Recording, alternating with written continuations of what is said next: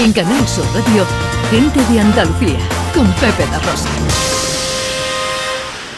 Esta canción se llama I Like to Teach the World to Sing. Me gustaría enseñar al mundo a cantar, pero pasará a la historia como la canción del anuncio famoso en el que un montón de gente en torno a un árbol eh, eh, celebraba la Navidad. Bueno, en torno a un árbol eh, gira el argumento que nos lleva ahora hasta el Madroño, en Sevilla. Un árbol que puede ser nombrado árbol del año. Pues sí, señor. Cuando si un concurso no de belleza, en este, aunque también, evidentemente, pues se va a presentar y puede ser elegido el árbol del año. No es el único árbol andaluz, pero en este caso hablamos de una encina centenaria que está en el Madroño y que tiene como más de 500 años. Mari Carmen Bert es miembro de la Asociación de Mujeres Encina de los Perros, que es la que eh, de la que parte esta iniciativa. Hola Mari Carmen, buenos días. Hola, buenos días. Encantado de saludarte, amiga. Igualmente. Bueno, ¿qué, es esto de esta iniciativa para que sea nombrado Árbol del Año? Cuéntanos. Sí, pues mire, em, nosotros vimos este concurso de Árbol del Año y entonces pues nos llamó la atención, ¿no? De hecho, el año pasado ganó una encina también de un pueblo muy pequeño de Huesca y bueno, estábamos ahí un poco pendientes de que em, abrieran el plazo de inscripción por, por inscribirla y no creíamos nunca que la iban a coger, pensábamos, y bueno, echamos la solicitud y por si acaso. Y bueno, pues la cogieron, está entre los 11 candidatos y ahí estamos, votando por ella.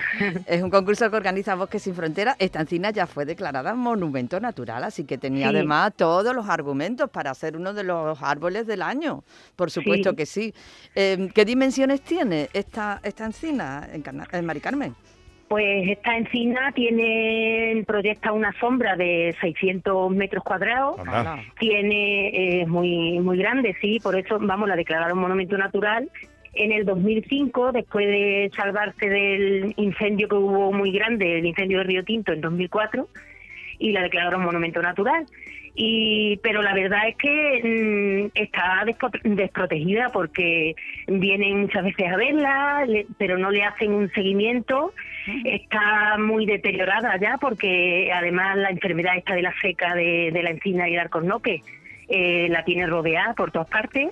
Y bueno y la preocupación nuestra es eso no que nos gustaría que la protegieran un poquito y la cuidaran a ver si puede salvarse. Bueno si es mm. nombrada árbol del año eh, eh, qué pasa pues yo creo que el, el nombrarla árbol del año simplemente es un nombre que no que no es que tenga luego no sé qué repercusión tendrá. Mm, nosotros la idea era que por lo menos sonara y la conocieran y, y, darle visibilidad, ¿no? Un poco para, ¿Dónde, eso que... ¿Dónde se encuentra la encina? Pues la encina está en el término del Madroño, que es el pueblo más pequeño de la provincia de Sevilla, concretamente en la aldea del Álamo. El Madroño tiene cuatro aldeas, pues una es el Álamo y ahí es donde está situada la encina. Bueno, pues oye, vaya nuestro apoyo desde aquí a la candidatura.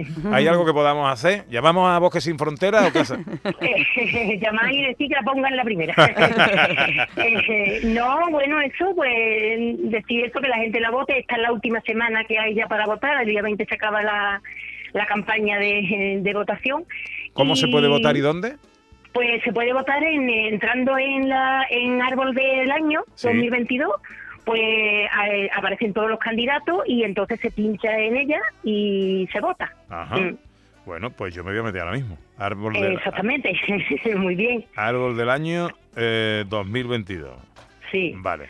Bueno, pues yo me meto ahí y busco eh, la encina... Eh, de los perros. La encina de los perros. Perfecto. Bueno, pues que haya suerte. Nosotros estamos aquí para divulgarlo, contarlo y apoyaros en todo lo que en todo lo que muy Bien. Carmen, un beso muy, fuerte. muchísimas gracias. un abrazo, gracias. Adiós.